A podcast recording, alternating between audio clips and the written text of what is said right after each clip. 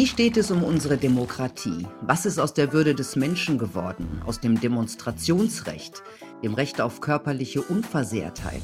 Warum klatschen die Medien der Regierung Beifall? So viele Fragen, aber auch so viele Antworten hier bei Punkt Preradovic. Ich habe ja das Glück und spreche jede Woche mit klugen und mutigen Menschen über genau diese Themen. Und sie regen mich jedes Mal zum Nachdenken an, mit Sätzen und Aussagen, wie ihr sie gleich hört. In dem kleinen Best-of meiner klugen Köpfe der letzten Monate. Jetzt den Punkt Preradovic.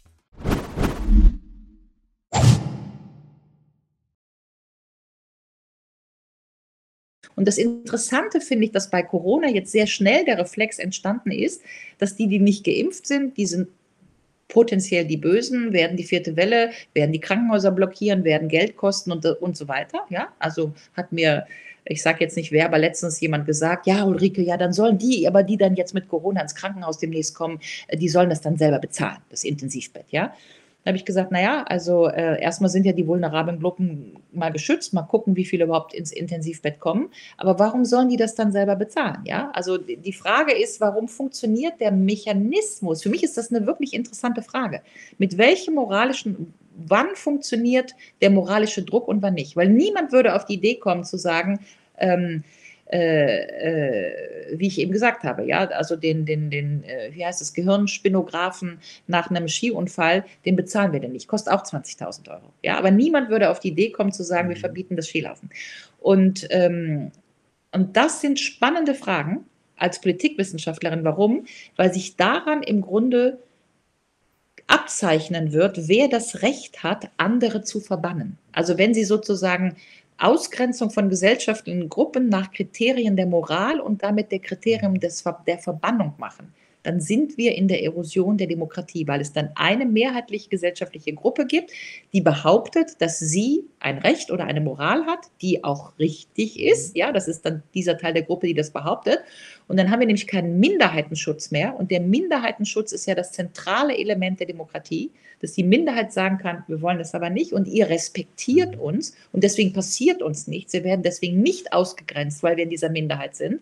Und wenn wir das Prinzip jetzt brechen und in eine Politik der Verbannung und der Ausgrenzung gehen, dann könnte es sein, dass dann Tür und Tor geöffnet, ist, damit das sozusagen in anderen Politikbereichen oder auch bei anderen Gesundheitsbereichen sich fortschreibt. Ja?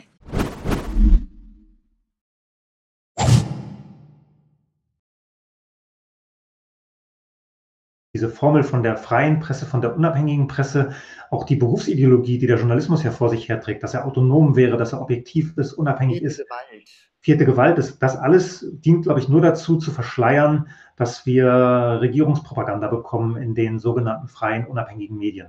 Wir haben jetzt viel über die ökonomischen Abhängigkeiten geredet. Ich habe ein bisschen angedeutet, die Abhängigkeit in Sachen Quellen, aber wir haben natürlich auch eine politische Abhängigkeit, gerade im öffentlich-rechtlichen Rundfunk. Wenn man sich die Aufsichtsgremien anschaut, da sind zwar die, äh, der, der, Anteil der Parteipolitiker ist zwar zurückgefahren worden in den letzten Jahren, auch über Gerichtsurteile, aber wir haben viele Menschen, die pro forma irgendeinen gesellschaftlich wichtigen Verband vertreten, sagen wir mal den Bauernverband oder Volkshochschulen oder sowas, aber das sind dann oft versteckte Parteitickets, die über solche Verbände in die Rundfunkräte reinkommen. Spitzenpositionen im öffentlich-rechtlichen werden nach Parteibuch vergeben. Auch darunter, auf der Abteilungsleiterebene, muss man sich über Wohlverhalten hochdienen, um dann von parteipolitisch motivierten Gremien solche Posten angeboten zu bekommen. Ja, ja, und ich meine, äh, Regierungssprecher werden Intendanten wie beim Bayerischen Rundfunk und äh, äh, Töchter von Politikern, das hatten Sie ja auch in Ihrem Buch geschrieben. Ja, man, man, man, wechselt munter hin und her. Man wechselt von der Redaktion in ein Sprecheramt im Ministerium, man wechselt dann wieder zurück. Das hat, glaube ich, auch was mit dieser ökonomischen Krise des Journalismus zu tun. Unternehmen, Parteien, Behörden zahlen deutlich besser, als das Verlage oder äh, TV-Hörfunkanbieter tun können. Und es ist für Journalisten lukrativ, immer zumindest so ein Wohlwollen auf der Seite zu erzeugen, über die man berichtet, die man eigentlich kritisieren müsste, um möglicherweise wechseln zu können in einen besser bezahlten Job auf der politischen Seite, auf der ökonomischen Seite in irgendeine Behörde. Pressesprecherin im Ministerium zu sein, das ist einfach gut bezahlt, selbst wenn man nur Beamtin auf Zeit dort wird.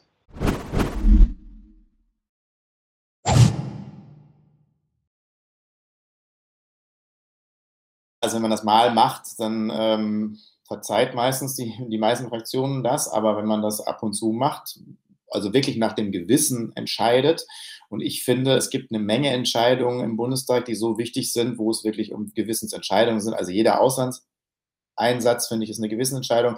Wenn es um Milliarden geht, äh, aber auch solche Sachen wie den Staatstrojaner, der jetzt eingeführt ist, wo alle Bürgerinnen und Bürger bespitzelt werden. Das sind für mich alles Gewissensentscheidungen. Und ähm, da müssten sozusagen die Abgeordneten eigentlich eben ihrem Gewissen folgen und nicht dem Fraktionszwang. Aber wer das nicht tut, das habe ich ja selber erlebt, der hat dann sehr schweren Stand, nicht nur bei der nächsten Wahl, sondern auch in der Fraktion überhaupt noch was durchzusetzen. Die Fraktion entscheidet, wer redet, wie lange man redet. Also auch da ist man nicht frei. Das heißt, wenn Sie, wenn Sie bestraft werden sollen, wurden Sie schon so bestraft, dass man ja, sagt, du darfst nicht reden? Ja. Ja. natürlich, das sagt man dann so nicht, sondern dann kriegt man einfach keine Redezeit. Das ist natürlich ganz einfach ähm, dann so festgelegt. Also in der letzten Legislaturperiode, wo ich für die SPD noch im Bundestag war, äh, durfte ich im Prinzip fast gar nicht mehr reden. Man hat mich sogar aus dem Ausschuss rausgenommen, in dem ich vorher 16 Jahre war. Und ich glaube, es gibt in der SPD nicht so äh, viele gute äh, oder überhaupt profilierte ähm, Umwelt- und Klimapolitiker. Und da hat man mich einfach rausgenommen und äh, das ist anderen genauso passiert. Begründung? Begründung? Ja, die geben dann, meistens geben sie gar keine Begründung mehr. Ne? Also das ist das irgendwann, ähm, also bei mir war dann natürlich irgendwann der Faden zerrissen, da gibt es auch keine Begründung mehr. Am Anfang versucht man es natürlich dann noch mit Drohungen und mit ähm, oder mit freundlichen Worten nach dem Motto, sei mal lieber ähm, auf Linie, dann kriegst du auch das und das. Ne? Also auch das ist möglich und irgendwann wird, werden da Drohungen raus und irgendwann ähm, ja, gibt es eigentlich noch nicht mal mehr eine Kommunikation. Aber es geht keinem gut, der häufiger gegen den Fraktionszwang stimmt.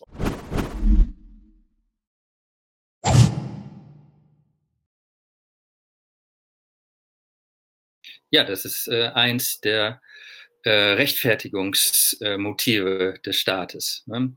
Äh, wir brauchen den Staat, um uns vor großen Gefahren zu schützen, ne, vor Armut, vor Bildungsmangel, vor Krankheiten, vor Klimakatastrophen und eben auch vor ähm, Pandemien.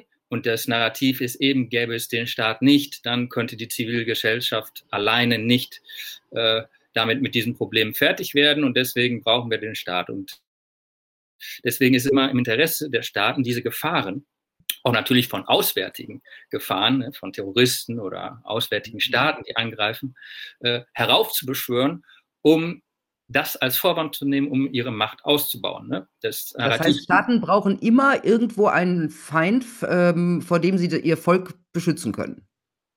Ja, ja genau. Man äh, baut eine Gefahr auf ne, und sagt, okay, es, es, besteht diese große Gefahr und die Bevölkerung hat Angst und ist deswegen bereit, ihre äh, Freiheiten abzugeben und den Staat auch zu akzeptieren.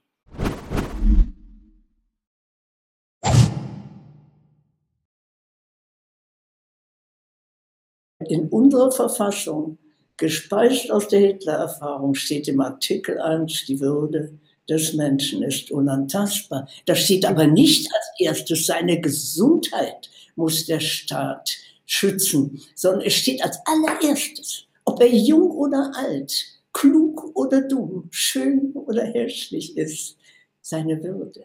Seine Würde steht ganz oben. Das heißt, man hätte niemals Lockdowns verhängen dürfen. Man hätte niemals Altenheime einfach schließen können. Nur unter dem Vorwand, man habe noch nicht genug Betten vorbereitet für diese Menschen, die dahin vegetieren oder sterben. Das heißt, hier liegt der riesengroße Fehler. Wir haben unsere besten Errungenschaften in den Lockdown, ja, man muss sagen, verschleudert, weil die Wirkung von Lockdowns ist nachweislich gering. Gering. Und wir haben vernichtet Ressourcen, die wir in Jahrhunderten angesammelt hatten.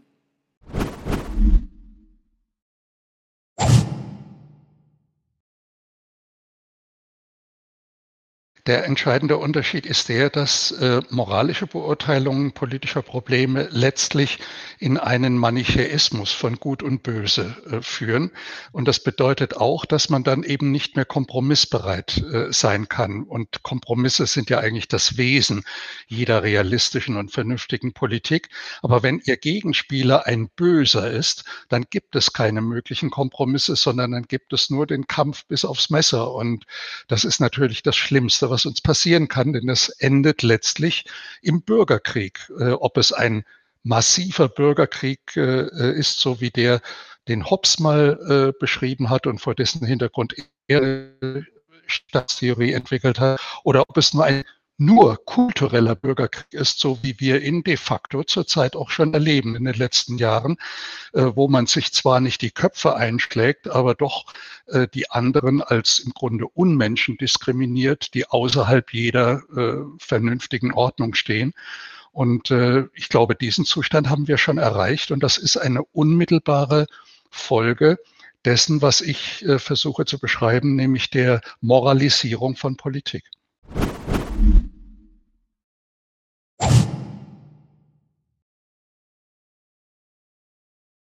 Der erste Vorwurf, den man auch den Kirchen machen kann. Kommt eine Menge hinterher, wenn man so will, weil sie sozusagen diesen Herrn und Meister Jesus verraten.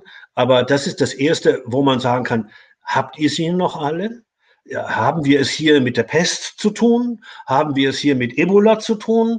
Womit haben wir es denn zu tun? Informiert euch doch erst einmal und lasst nicht die Menschen im Stich, die 40 Jahre und mehr in den ersten Bänken eurer Kirchen gesessen haben, in der Hoffnung, ihr würdet sie in ihrem Tod nicht allein lassen. Ihr habt sie aber zu Tausenden alleine gelassen. Und ich höre bis heute, anderthalb Jahre später oder eineinviertel Jahr später, kein einziges Wort des Bedauerns der Kirchen, egal welcher, weltweit. Ich höre einzelne Pfarrer und Pfarrerinnen, keine Frage, aber die Institution will damit nichts zu tun haben. Sie sagt eher sowas wie die, wie, wie, wie Herr Spahn, ja, der Tag wird kommen, wo wir eine Menge Bedauern aussprechen müssen. Aber sie sagen nicht, wir haben unsere Alten verraten. Das wäre ja mal ein Schritt ins Vertrauen zurück. Aber so machen sie einfach nur weiter mit.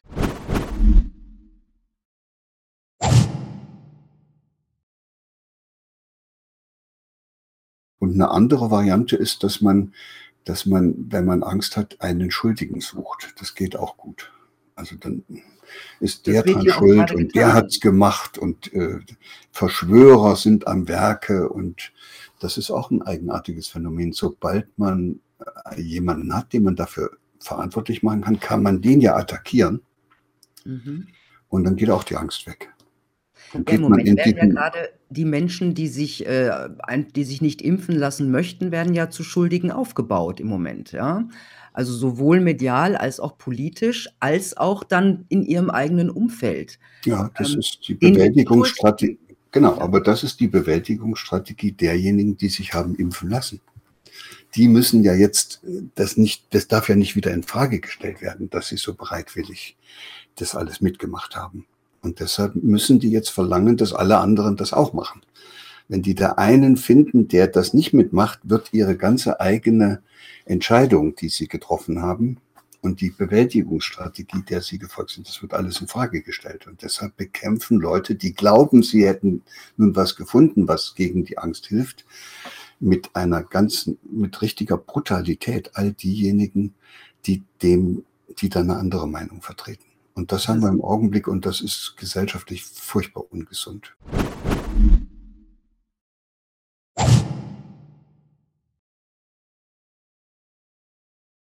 Das unglaublich Fatale an der Situation der letzten anderthalb Jahre ist, dass den meisten Menschen überhaupt nicht bewusst war, wie miserabel schlechter physische und psychische Befund schon davor von Kindern hier in der industrialisierten westlichen Welt ist. Jedes zweite Kind, das ist seit Jahren bekannt, jedes zweite Kind in Europa hat zumindest eine chronische Krankheit.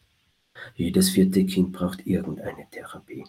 40 Prozent der Kinder gehen mit Angst zur Schule. Jedes zweite Kind ist bis zum sechsten Lebensjahr sind die Eltern schon getrennt oder in Trennung, ja, etc. etc. Und da ziehen Sie den direkten Zusammenhang auf. Und jetzt, und jetzt bei, nur bei diesem Befund, den ich Ihnen jetzt gesagt habe, und jetzt setzen Sie das, was wir jetzt mit, im Namen von Corona machen, auch noch darauf. Ja, da hat eine ganze Gesellschaft vollkommen den Blick für die Zukunft verloren. Da mhm. hat eine Gesellschaft im Grunde genommen gar kein Interesse mehr an eine Zukunft. Wenn ich sowas ignoriere, wenn ich, wir machen die letzten gesunden Kinder im Prinzip noch krank. Das werden wir als Gesellschaft, als Kultur noch bitter bereuen, wenn wir aus der Nummer nicht möglichst bald wieder rauskommen.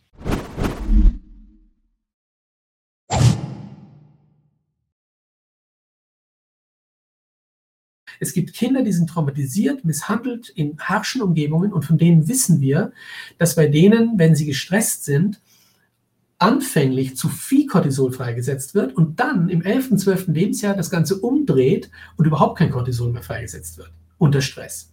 Und das bedeutet dann, dass die Entzündung, die eigentlich herunterreguliert werden müsste bei Stress, nicht mehr herunterreguliert wird bei diesen Kindern und Jugendlichen und frühen Erwachsenen und irgendwann mal viel früher als bei normalen Menschen in schweren Entzündungserkrankungen endet. Ich rede hier von Krebserkrankungen, Autoimmunerkrankungen, Herz-Kreislauf-Erkrankungen und so weiter und so fort. Also das heißt, wenn jetzt in den ersten 18 Jahren, und das ist alles Evidence-Based Medicine, also alles evidenzbasiert, wenn in den ersten 18 Jahr Lebensjahren schwere Misshandlungen stattfinden, schwere belastende Lebensereignisse, Traumatisierungen, Missbrauch, emotional, körperlich, sexuell, wenn Drogenabhängigkeit in der Familie ist, wenn jemand stirbt im Namen. Oder eine Stresssituation, wie wir sie jetzt haben eine Stresssituation, wie wir sie jetzt haben, aber durchaus auch gekoppelt mit dem, was ich vermute hinter den verschlossenen Türen der 50 Quadratmeter Wohnungen, wo drei, vier äh, Kinder sind und zwei Erwachsene und ein Crowding stattfindet und der Papa seinen Job gerade verloren hat und äh, die Mutter arbeiten gehen muss und niemand daheim ist und die Kinder verwahrlosen und verwahrlosen. Das ist für mich Traumatisierung und Misshandlung letzten Endes. Und das ist etwas, was tagtäglich momentan passiert. Und wenn diese Kinder, und das zeigt die Wissenschaft, wenn diese Kinder sechs von diesen schweren Ereignissen im Leben erfahren, also verschiedene Missbrauchserfahrungen, mhm. Äh, Papa kriegt Arbeitsplatzverlust, Suizid in der Familie, was auch immer. Sechs und mehr heißt 20 Jahre Lebenszeitverlust. 20 Jahre Lebenszeitverlust dieser Kinder in, in den ersten 18 Lebensjahren, wenn sie das erleben, dann hat das so einen Effekt auf die Immunentwicklung, dass dann langfristig im Erwachsenenalter diese Menschen früher in die Klinik kommen wegen schweren Erkrankungen, an denen sie dann auch sterben. Tja, Leute, es lohnt sich vielleicht nochmal in die Interviews reinzuschauen. Für mich ist jedes einzelne Gespräch ein wertvoller Schatz, in Zeiten, in denen Medizin, Politik und Demokratie so komplett neu interpretiert werden. Es sind Gespräche gegen das Verrücktwerden. Ich wünsche euch eine gute Zeit. Bis bald.